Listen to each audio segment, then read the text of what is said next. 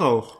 Willkommen zu dem anarchistischen Podcast auf Spotify und iTunes. Heute bei Übertage, der 29. Folge, formulieren wir eine Kritik des Antifaschismus. Erneut eine Folge, die ihr euch nicht gewünscht habt. und es dürfen sich dieses Mal sicherlich auch einige Gruppen und Leute angegriffen fühlen. Vielleicht sei dazu gesagt, wenn wir jetzt hier eine Kritik des Antifaschismus formulieren, dann geht es natürlich nicht darum, dass wir sagen, hört mit diesem guten und wichtigen Engagement auf und wir wollen auch nicht die Opfer und die politische Repression, die viele Leute halt alltäglich dafür in Kauf nehmen, irgendwie kleinreden, sondern wenn wir das sagen, formulieren wir das ja auch aus einer Perspektive von zwei Leuten, die mal mehr oder minder intensiv auch eigentlich durchgängig antifaschistisch tätig waren und die verschiedene Punkte einfach gesehen haben, die sie kritikwürdig empfinden. Und wir wollen natürlich einen besseren, einen revolutionären Antifaschismus und wir wollen nicht einfach sagen, Leute, guckt euch mal diese bekackten Antifa-Gruppen an, was machen die schon wieder für eine Kacke, sondern wir wollen natürlich darüber hinaus und wir wollen einfach einen besseren Antifaschismus. Worüber sprechen wir also heute? Wir sprechen zuerst erstmal darüber, was Faschismus überhaupt ist und die Geschichte des Antifaschismus beleuchten wir auch dann kurz. Dann gehen wir auf verschiedene Kritikpunkte ein. Einmal reiner Antifaschismus, Antifaschismus an der Wahlurne, Szene-Antifaschismus sowie weitere Probleme. Ja, und ich würde sagen, wir starten direkt durch mit der kleinen Faschismus- und Antifaschismus-Definition. Faschismus ist eine selbstbezeichnende Theorie, die 1919 als Ideologie der Schwarzhemden entstanden ist. Vordenker waren Benito Mussolini, Julius Evola und Oswald Mosley. Und danach haben sich eben viele Parteien und Organisationen darauf bezogen. Generell muss man sagen, gibt es recht viele unterschiedliche Faschismustheorien, die das Phänomen Faschismus unterschiedlich erklären und auch unterschiedliche Sachen zum Faschismus zählen würden, die andere dann vielleicht wieder auslassen würden. Es gibt beispielsweise sozialpsychologische Erklärungen des Faschismus dann durch die kritische Theorie, die natürlich auch den ökonomischen Part mit reinnimmt, aber dann auch noch mehr auf die psychologischen Effekte, die beispielsweise durch den autoritären Charakter Faschismus begründen, dann Wert legt. Es gibt bürgerliche Faschismus-Theorien, die dann vielleicht sogar in Totalitarismus-Theorien gehen, wo dann auch Stalinismus mit dem Faschismus gleichgesetzt wird. Oder auch rein marxistische, die dann nur auf den ökonomischen ökonomischen Aspekt des Faschismus blicken. Und da haben wir jetzt ganz viele und vor allem auch in den Facetten nicht erwähnt, aber es bleibt eben zu sagen, es gibt da ein sehr breites Feld von dem, was Faschismus äh, als Faschismus wahrgenommen wird und was nicht nach unterschiedlichen Theorien. Generell kann man aber ein paar Hauptpunkte im Faschismus ausmachen. Und einer, der sehr wichtig ist, ist der der nationalen Demütigung und Wiedergeburt. Also im Faschismus gibt's immer die Wahrnehmung, dass die Nation von außen und von innen durch Feinde bedroht wird und gedemütigt wird und es jetzt eine Bewegung braucht, die nicht einfach nur eben so eine neue Regierung bildet und dann wird schon alles, sondern es braucht wirklich eine Wiedergeburt, es braucht eine Reinigung von innen und ein starkes Auftreten nach außen und meistens kommen dann auch noch Sachen wie Irredentismus hinzu, also das verloren geglaubte Gebiete, in denen die Bevölkerung des jeweiligen Staates mal gelebt hat oder noch lebt als Minderheit, wieder zurückerobert werden müssen. Meistens geht das dann natürlich auch einher mit einem starken Militarismus, der sowohl auch nach außen getragen wird, um halt verloren geglaubte Gebiete oder einen neuen Platz der Nation in der Weltkonkurrenz zu behaupten, benötigt wird, aber auch nach innen eine Militarisierung der Gesellschaft, was dann auch mit einem starken Männlichkeitskult einhergeht, des starken soldatischen Mannes, der sich gegen alle Feinde behauptet. Davon ausgehend dann natürlich auch eigentlich immer eine Queerfeindlichkeit und ein Sexismus, eine Unterdrückung der Frau in ein traditionelles Rollenbild. Gleichzeitig auch noch wichtig der Kampf gegen Sozialismus als Zersetzer der Nation. Es ist eigentlich immer Antimarxismus, Antianarchismus stark verankert in faschistischen Systemen, obwohl sie sich häufig als irgendwie in den Massen und den Arbeitern angebunden als mal mehr oder weniger selbst sozialistisch oder kollektivistisch bezeichnen würden, was natürlich eine komplette Phase ist. Vielleicht auch noch ein wichtiger Punkt, der jetzt aber wahrscheinlich auch zu kurz hier genannt wird und auch nicht ganz erklärt werden kann, ist, dass die Ziele des Staates eigentlich immer übergeordnet werden gegenüber den Partikularkapitalinteressen. Also es ist immer wichtiger, dass die staatlichen Ziele erreicht werden, als dass die Ziele von einzelnen Kapitalisten, die dann vielleicht diesem Staatsziel entgegenarbeiten, erreicht werden. Es muss dazu gesagt werden, wir werden mal eine eigene Faschismusfolge machen, weil sonst führt das jetzt viel zu weit, hier den Faschismus im kurzen und knappen erklären zu wollen. Naja, und zur Erklärung des Antifaschismus bleibt dann zu sagen, der Antifaschismus möchte aus ganz vielen verschiedenen Richtungen eben das verhindern. Ja, lieber Joshua, dann erzähl uns doch mal etwas zur Geschichte, Geschichte des Antifaschismus. Du hast hier die heutige Folge vorbereitet, bist gerade mega im Thema und ja, kannst dazu wie so, wie so immer frei und wunderbar sprechen. Naja, dann rede ich jetzt mal ganz frei daher und erzähl kurz was zur Geschichte des Antifaschismus. Natürlich, die Geschichte des Antifaschismus hängt logischerweise mit der Geschichte des Faschismus direkt zusammen. Das erste Aufkommen von einer Gruppe, die sich als antifaschistisch bezeichnet, waren die, Entschuldigung für mein Italienisch. Letztes Mal war Französisch, oder? ja, das ist immer romanische Sprache. Aditi del Popolo. Das war in Italien eine Gruppe, die gegen die faschistischen Schwarzhemden, also der Vorläufer der faschistischen Partei in Italien gekämpft hatten, die offen für alle Strömungen waren. Also da haben sich sowohl bürgerliche Republikaner als auch Kommunisten, als auch Anarchisten, als auch Sozialdemokraten drin organisiert. Es gab dann eine starke Spaltung im Kampf gegen den Faschismus in Europa. Der war zum einen entstanden durch die Sozialfaschismus-These, in der die kommunistischen Parteien eben geleitet durch die Kommentaren, in der die Kommunistische Partei der Sowjetunion vorherrschte, die These aufgestellt haben, dass die Sozialdemokratie einfach aufgrund des Machtverhältnisses in vielen Staaten, in denen eben Sozialdemokraten jetzt auch an der Macht waren, der Hauptfeind gerade waren und dass die Sozialdemokratie eigentlich den linken Flügel des Faschismus darstellt. Das ist natürlich nicht von ungefähr gekommen, sondern das kam auch daher, dass vor allem wie wir es beispielsweise in Deutschland jetzt kannten, Sozialdemokraten immer vorne ran waren, die verschiedenen Aufstände, die verschiedenen Räterepubliken und die ganzen Streiks, die halt im Zuge des Ende des Ersten Weltkrieges entstanden sind, versucht haben, niederzudrücken und teilweise auch mit brutalster Gewalt und der Zuhilfenahme von protofaschistischen oder faschistischen Kräften blutig niedergeschlagen haben. Diese Linie der Kommentaren änderte sich dann auch in verschiedenen Zeiten, beispielsweise nach der Machtübergabe an Hitler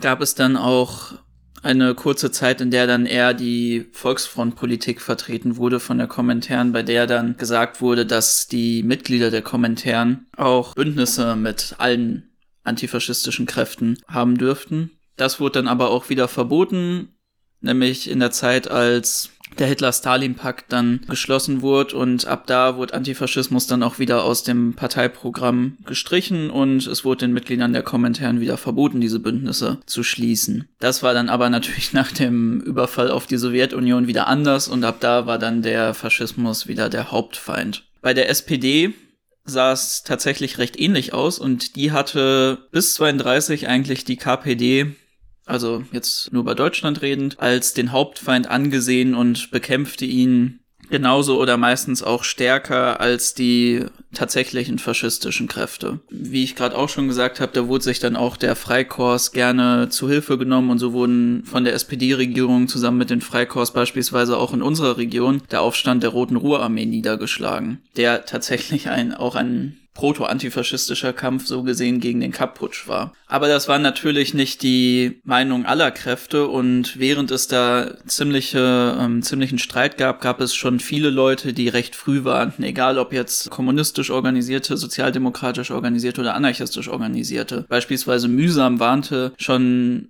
1926 vor dem Faschismus und hat zu einer Einheitsfront aller antifaschistischen Kräfte aufgerufen. Zu der Zeit folgte ihm nur niemand. Es gab schon viele verschiedene antifaschistische Gruppen, die auch immer in Straßenkämpfen mit der SA verwickelt waren. Beispielsweise der Rote Frontkämpferbund, die Eiserne Front, das Reichsbanner Schwarz-Rot-Gold oder die anarchistischen Schwarzen Scharen. Und 1932 hat sich dann das, was wir als antifaschistische Aktion kennen, dann gegründet hauptsächlich aus Mitgliedern der KPD und in kleinerem Maße der SPD. Da ist dann auch dieser Name antifaschistische Aktion, den jetzt, der jetzt sehr viel ähm, überall auf der Welt von antifaschistischen Gruppen verwendet wird, sowohl als auch das Logo mit den zwei Fahnen, die dann eben für die beiden kommunistischen und sozialdemokratischen Organisationen standen, entstanden. Nach 1932 ging dann natürlich alle Gruppen in den Untergrund. aber in anderen Ländern gab es dann auch, wie beispielsweise Albanien, Jugoslawien oder Italien und natürlich auch in Spanien im Spanischen Bürgerkrieg antifaschistische bewaffnete Kämpfe.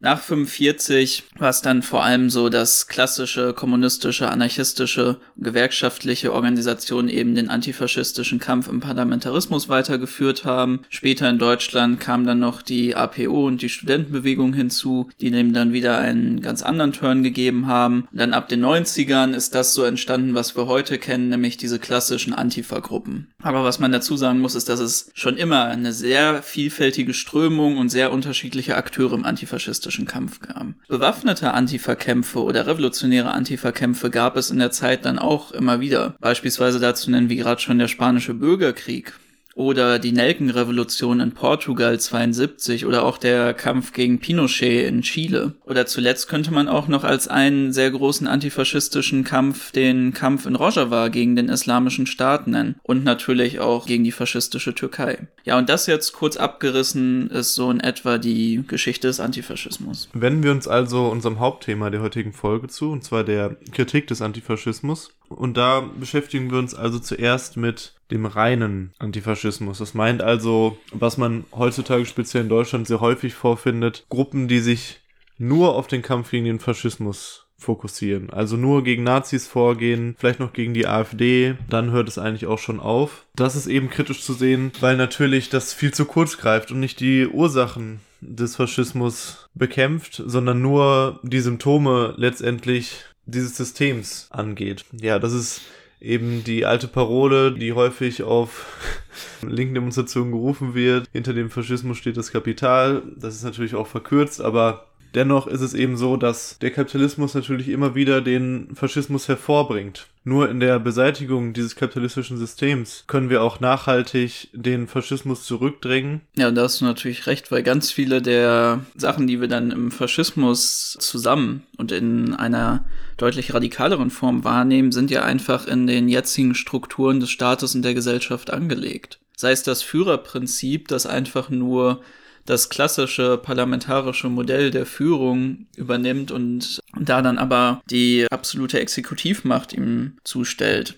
sei es jetzt der Rassismus und die Eroberungspolitik, die aber eigentlich schon in dem Staatsbürgerschaftsmodell und den geschlossenen Grenzen vieler Staaten angelegt ist. Und natürlich auch die imperialistischen Bestrebungen nach außen. Das heißt, der Militarismus, der eigentlich in einer abgeschwächten Form schon so in der Gesellschaft vorherrscht und bei denen viele Leute sogar dann eine Meinung vertreten, dass sie sagen, dass es da eigentlich zu wenig von gibt. Oder auch der Männlichkeitskult und die Queerfeindlichkeit, die in vielen traditionellen Rollenbildern, wie sie noch so in unserer Gesellschaft oder in vielen anderen vorherrschen, auch schon angelegt sind. Somit wird dann auch dieser reine Antifaschismus immer nur ein Abwehrkampf gegen die übelsten Auswüchse dieser Probleme sein, solange er nicht wirklich das Problem an der Wurzel anpackt und da dann wirklich auf eine soziale Revolution gegen diese ganzen Verhältnisse hinausläuft, wird es eigentlich ja wirklich ein ewiger Kampf gegen dieses faschistische Unkraut sein, dass man aber immer nur an den Spitzen einmal entfernt, aber nie das Ding in der Wurzel anpackt.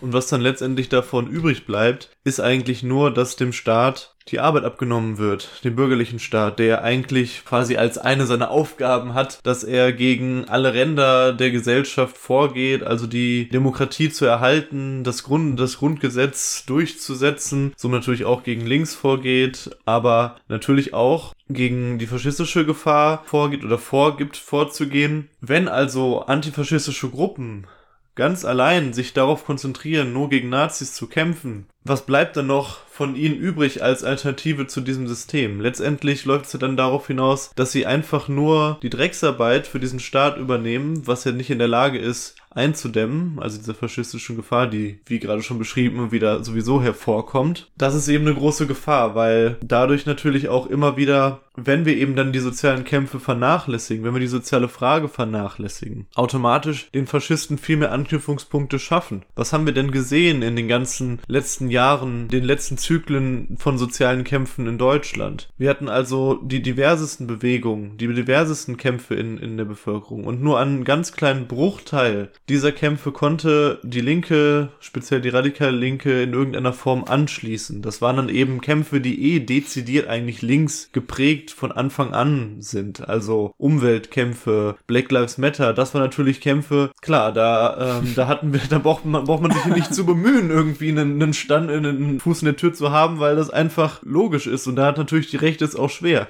Aber in allen anderen Kämpfen, speziell in den Kämpfen, die dezidiert um die soziale Frage sich drehten, haben wir als Linke ausnahmslos fast völlig versagt. Ein Aspekt, warum das geschehen ist, ist auf jeden Fall diese Fokussierung auf den reinen Antifaschismus und dann dieses Gucken auf, okay, da ist jetzt eine neue soziale Bewegung, die auch relevante Teile der Bevölkerung umfasst. Wir gehen da nicht rein, wir, wir kämpfen da nicht mit, wir probieren da nicht unsere linke Alternative, unsere revolutionäre Perspektive zu kommunizieren und so weiter, weil die Mehrheit der linken und der antifaschistischen Gruppen das ja gar nicht mehr tut oder gar nicht mehr hat, weil sie eben nur auf diesen Kampf gegen den Faschismus fokussiert ist und dann anstatt eigene Inhalte da reinzutragen, nur guckt, was ist denn mit der Rechten in diesen Bewegungen? Also gibt es da faschistische Gruppen, gibt es da irgendwelche verschwörungstheoretischen Gruppen, was auch immer. Und dann stellen wir uns halt daneben und pöbeln halt die Leute voll, weil da auch eben die halt mit Nazis laufen oder was auch immer. Aber es wird halt in jeder sozialen Bewegung, die nicht dezidiert ganz klar ein linkes Thema ist, fast keine Anlaufpunkte, fast keine Schnittmengen für die Rechte bietet, wird es eben dazu kommen, dass es eine relevante Beteiligung von rechten bis faschistischen Kräften in diesen Bewegungen gibt. Und wenn wir also das aufgeben, an diesen Bewegungen teilzunehmen, dann geben wir nicht nur unsere eigene Perspektive auf Veränderung von Gesellschaft auf, sondern wir bereiten auch den Rechten damit letztendlich auch den Boden, indem wir diesem Bild, was dann auch die Rechte innerhalb dieser sozialen Bewegung über uns vermittelt, auch Recht geben. Also wenn jetzt halt eben Leute, nehmen jetzt mal das Beispiel der Querdenken-Bewegung, einer der größten sozialen Bewegungen, was auch immer man davon jetzt halten mag, der letzten Jahrzehnte in Deutschland war, mit Millionen von Teilnehmenden über die Zeit. Wenn dort also die Mehrheit der Leute, die daran teilnimmt,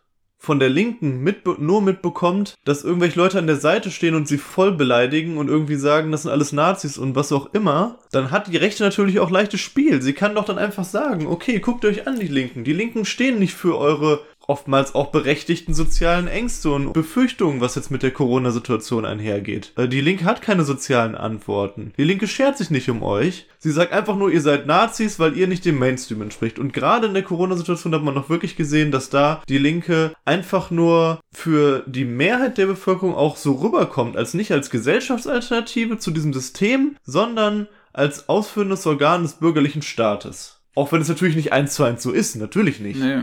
Aber es kommt halt eben bei der Masse der Leute oft oftmals so an und die Rechte kann darauf wunderbar aufbauen. Es wird sich dann immer so lustig gemacht. Äh, Antifa e.V., bla bla bla. Ja, dann fragt euch doch mal, warum das so gut funktioniert. Kommt ja nicht von ungefähr. Selbst aus der Perspektive, einfach nur den Nazis den Boden abzugraben und dafür zu sorgen, dass sie eben nicht neue Leute gewinnen, gesellschaftlichen Einfluss gewinnen. Selbst wenn man nur aus dieser Perspektive sich das anschauen wird und komplett darauf scheißen wird, an sozialen Bewegungen teilzunehmen, was natürlich absolut revisionistisch wäre, aber nehmen wir das jetzt mal an. Selbst aus dieser Perspektive ist das, was da gemacht wird, absoluter Mumpitz. Das einzige, wie man dafür sorgen wird, dass den Nazis da der Boden abgegraben wird, dass den faschistischen Kräften da der Boden abgegraben wird, ist eben, indem man reingeht und sie rausdrängt. Und das heißt jetzt nicht, dass man zwangsläufig irgendwie jetzt in diese Querdenkengruppen reingehen musste muss, wie jetzt, um bei diesem Querdenken-Beispiel zu bleiben, sondern wie wäre es denn einfach gewesen, wenn man von Anfang an eben eigene soziale Angebote dazu geschaffen hätte, eigene Proteste geschaffen hätte, eigene Antworten darauf gegeben hätte in Texten, in Gruppen, Aktionen, in Aktionen, kulturelle Angebote, alles. So, es war ja wieder einfach nur das klassische Beispiel von wie die Linke damit umgeht. Am Anfang die ganze Zeit es als Zaungast betrachten, dann eben dagegen vorgehen, indem man sich da hinstellt, wie du gesagt hast, und beleidigen und dann ganz zum Schluss drauf kommen, oh, warte mal, wir müssen ja auch eine soziale Antwort geben, äh, hat jemand Lust auf Zero Covid? Und das hat ja einfach wieder mal gezeigt, wir können ja über tausend Sachen da reden. Wir können über die Gelbwesten reden. Wir können über diesen ganzen Altersarmutkram reden. Montagsmahnwachen. Wir, wir, können über die Montagsmahnwachen reden. Es gibt ja tausend Beispiele, wo es größere oder kleinere soziale Proteste gab, wo sich eben nicht am Anfang wenigstens versucht wurde, dran zu beteiligen. Und das haben wir jetzt auch schon, glaube ich, sicherlich in drei, vier Folgen mal gesagt. Es geht nicht darum, dass man einfach dann nicht gegen tatsächlich eine reaktionäre Entwicklung, wenn sich das in so einer ganzen Bewegung vollzieht, vorgeht, sondern dass das der letzte Ausweg sein muss. Dass man immer noch zum Ende hin sagen kann, okay, das ist jetzt wirklich so schlimm geworden, dann müssen wir uns halt mit anderen Kräften jetzt zusammenschließen und sagen, gut, diese Bewegung ist wirklich verloren und jetzt stellen wir uns dahin und machen vernünftig, dann aber auch einen vernünftigen und massenwirksamen Protest dagegen und nicht wieder, wir stellen uns mit den 50 gleich, gleichen Leuten dann einfach wieder in New Balance und North Face daneben und schreien, ihr seid scheiße. Vielleicht zum Abschluss des Themas, erinnert euch doch nochmal, wie schön ihr auch alle diese Bilder fand, wie ihr das gefeiert habt, wie unsere Genossinnen in unserem Nebenland, in Frankreich, in den Gelbwesten-Protesten organisierte Nazis von den Demos geprügelt haben und dabei noch von umstehenden Leuten, übrigen Gelbwesten-Leuten bejubelt wurden. Und wie es eben gelungen ist, den Front National und generell faschistische Kräfte dort rauszudrängen, das können wir auch in Deutschland schaffen, wenn wir einen ernsthaften Bezug zur sozialen Frage haben und soziale Kämpfe wieder führen. Noch schlimmer geht's aber immer, und das ist der Antifaschismus an der Wahlurne. Naja, das sollte selbst bei großen Teilen des sich als radikal begreifenden antifaschistischen, was leider oftmals ja, wie man auch da an der letzten Frage gesehen hat, oftmals eher ein sehr liberales Verständnis, sehr, eine sehr liberale Auslegung von linksradikaler Idee ist, verstanden haben. Nach 33 ist es, denke ich, völlig unübersehbar. Dort war ja eben die Hauptstrategie, dass man den, von der Sozialdemokratie natürlich, dass man den Faschismus an der Wahlurne besiegen kann oder, oder besiegt. Und da wurde eben der Fokus weggelegt von den Kämpfen auf der Straße, der Fokus weggelegt von gewerkschaftlichen Kämpfen, sondern eben versucht zu sagen, ah ja, wir konzentrieren uns auf den Wahlkampf,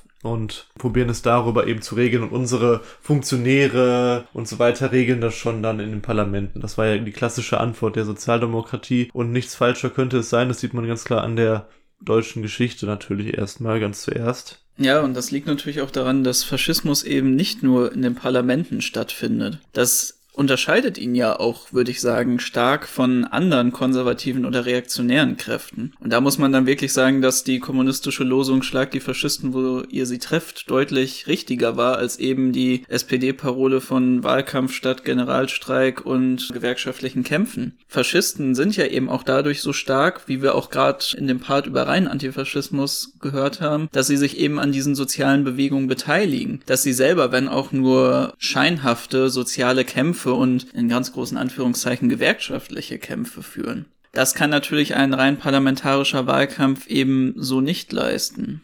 Aber das ist natürlich nicht das einzige Problem, weil eigentlich immer, wenn man diesen Antifaschismus an der Wahlurne betreibt, egal in welcher Ausformung, eine Sache, die man damit immer tut, ist eben den Parlamentarismus zu rechtfertigen. Dieses System, was auch faschistischen Kräften ermöglicht, die Macht zu übernehmen. Das, was ja auch eigentlich durch den bürgerlichen Staat die Grundlage für einen späteren faschistischen Staat bildet. Sei es einfach nur, indem man sagt, ja, ich möchte, äh, lass uns doch das kleinere Übel wählen und das auch seinen Freundinnen so empfiehlt. Es geht immer mit einher, dass es dadurch eine Möglichkeit gibt, eben gegen den Faschismus vorzugehen. Aber im schlimmsten Fall, wenn man dann auch noch aktiv sagt, ich beteilige mich dann daran, weil die AfD jetzt, um jetzt auf Deutschland zu gucken, weil die AfD jetzt eben bald mit zweistelligen Prozentzahlen in die Parlamente einzieht, da lässt man sich immer für absolut unseren Interessen zuwiderlaufenden Parteien einspannen für ihren Wahlkampf, indem sie aktiv halt gegen unsere Ziele, gegen unsere Vorstellungen, gegen unsere revolutionäre Politik arbeitet. Und Leute, guckt euch doch mal an, was das wirklich für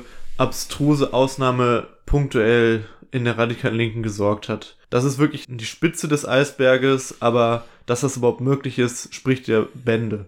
Es gab eben Antifaschistinnen, die in Ostdeutschland dazu aufgerufen, dazu aufgerufen haben, die CDU zu wählen. Also nicht ironisch oder sonst irgendwas, sondern als antifaschistischen Beitrag, um die AfD zu verhindern ich würde am liebsten so laut schreien, dass euch jetzt alle halt die, die scheiß Ohrmuscheln platzen. Ich meine, es ist, dazu braucht man einfach nichts mehr zu sagen, warum das halt einfach völlig wahnsinnig ist.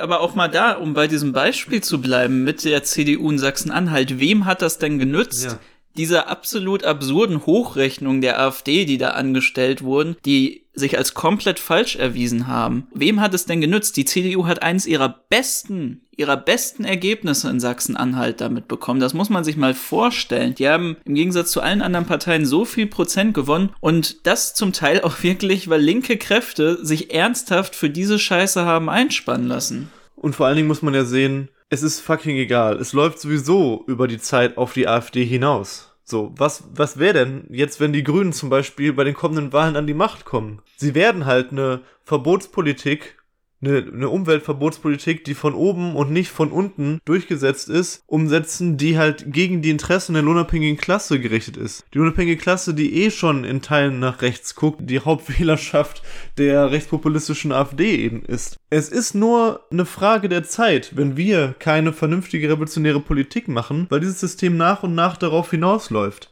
Wir befinden uns doch in einem Zustand, wo eben sich alles weiter zuspitzt mit der Klimakrise, mit der sozialen Ungleichheit und so weiter und so fort. Und es geht immer weiter auf diese Frage von, wo werden wir irgendwann stehen? Der Kapitalismus wird nicht ewig in dieser Art und Weise fortbestehen. Und die Antwort des Kapitals ist halt eben immer dann letztendlich der Faschismus darauf, um, um die Privilegien zu sichern. Deswegen kann man auch ganz klar sehen, dass die Grünen an der Stelle, wenn, wenn sie zum Beispiel an die Macht kommen werden, über die Zeit noch eine Hilfe sein werden, um für die AfD mehr, mehr Prozente zu bekommen. Und deswegen lass uns doch bitte, bitte in unseren doch eh schon weit an dem, was wir, was wünschenswert wäre, knappen Kräften in der außerparlamentarischen Linken uns nicht an diesem Wahlspektakel beteiligen. Es geht ja nicht darum zu sagen, öh, ihr sollt jetzt alle nicht wählen gehen und sonst was, was ich. Es ist einfach eine relativ unrelevante Frage, die, diese Sache. Sollte eine relativ unrelevante Frage für uns sein. Wir werden sicherlich nochmal jetzt im September eine Folge zu dem Thema machen, wenn Bundestagswahlen sind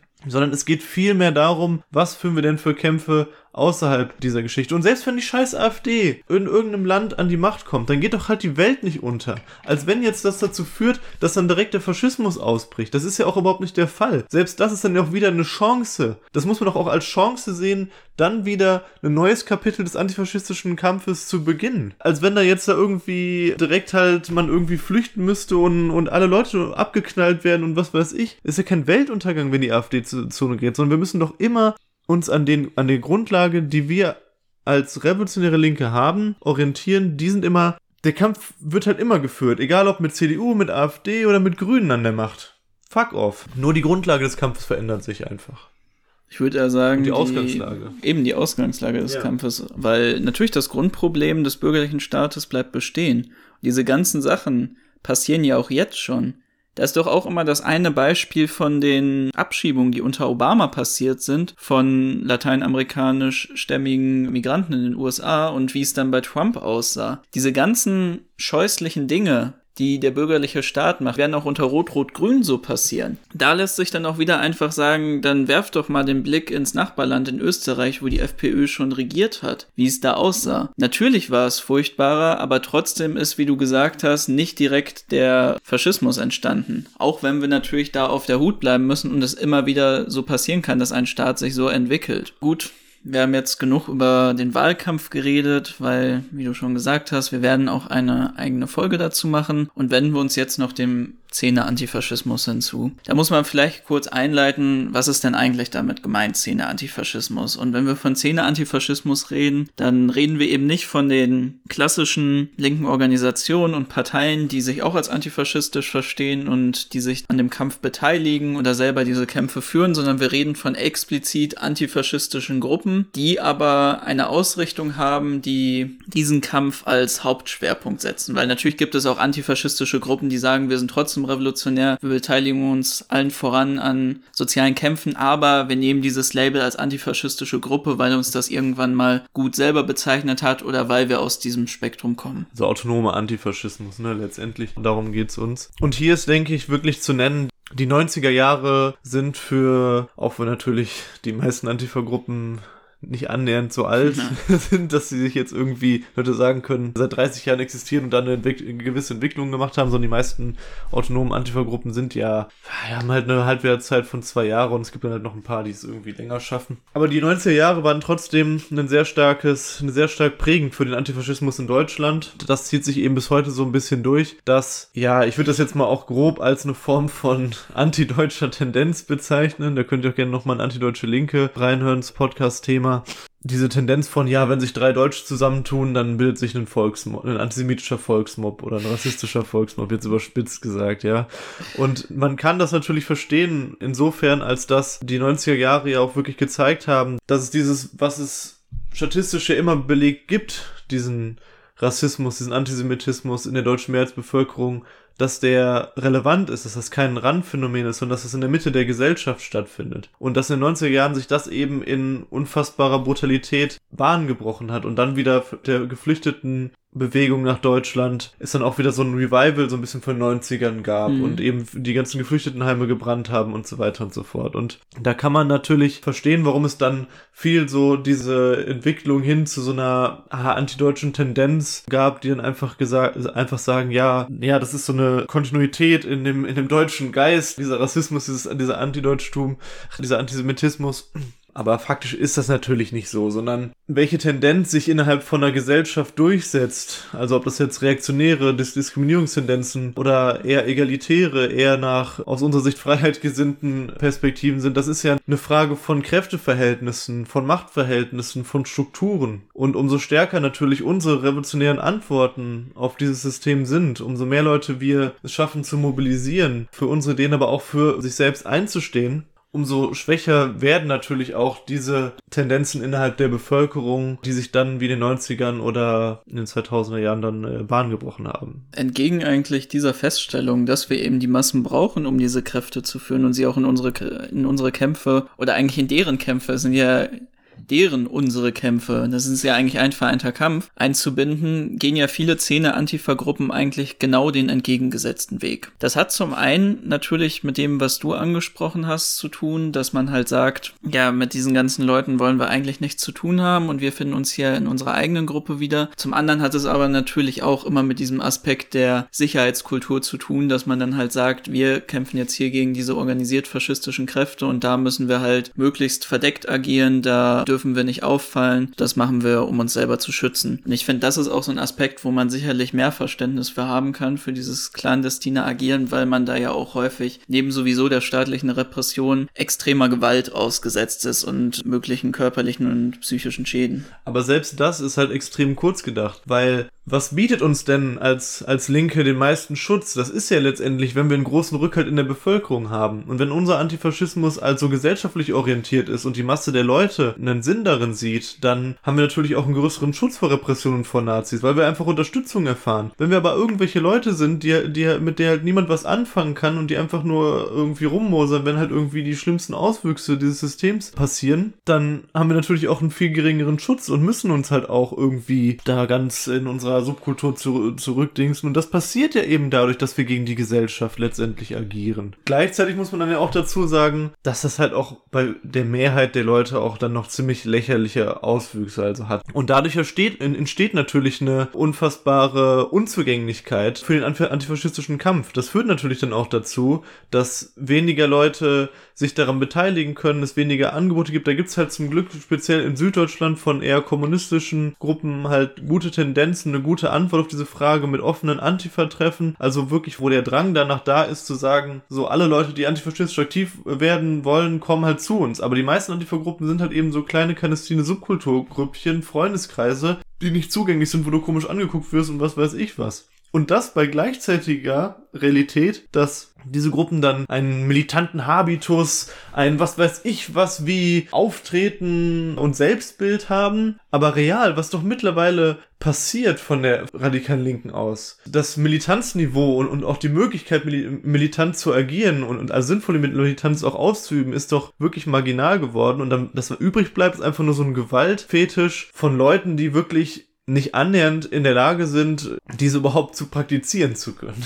Ja, neben jetzt dem, dass, wie du schon gesagt hast, sicherlich viele dieser Leute auch einfach dann von dem Trainingsniveau nicht dazu in der Lage sind oder auch von der Überzeugung dazu nicht in der Lage sind, diese Militanz auszuüben. Es ist ja auch einfach so, dass diese individuellen Gewaltakte, wie wir es auch schon in der Kritik von anderen autonomen Kleingruppen, diese Antifa-Gruppen sind ja auch häufig aus autonomen Kleingruppen entstanden, sind hatten, zeigt uns ja auch einfach die Geschichte antifaschistischer Krämpfe, dass die Massenmilitanz einfach ein so viel besseres Mittel war, um das zu verhindern. Und selbst jetzt in größerer Mobilisierung sehen wir ja, wie gut das funktionieren kann. Oder auch wenn wir gerade in die USA blicken, wie gut das da funktioniert hat. Dass einfach diese langjährige Community-Arbeit, diese wirklich jetzt komplett aufstrebende Gewerkschaftsbewegung ist, dann schafft Tausende und Abertausende Leute gegen halt diese paar hundert faschistischen Trüppchen dann auf die Straße zu schicken. Man unterschätzt das halt total. Man denkt dann in seiner Clandestinität und seinem drei Wechselklamotten mithaben und zwei verschiedene Decknamen haben, dass man dann damit dann diese Militanz auf diesen Demonstrationen ermöglicht. Ja, dann guck doch mal, guck doch mal wirklich die paar großen Massenmobilisierungen, die es halt gegen Nazis in verschiedenen Städten gab, wie dann die Massen selber auf die Nazis reagieren, wie die dann selber sich einfach vor die Bullen werfen, um halt da an die Nazis ranzukommen, wie scheiße die die finden. Das zeigt uns einfach, was für riesige Möglichkeiten wir da verschenken, einfach nur um ja diese falschen Auffassungen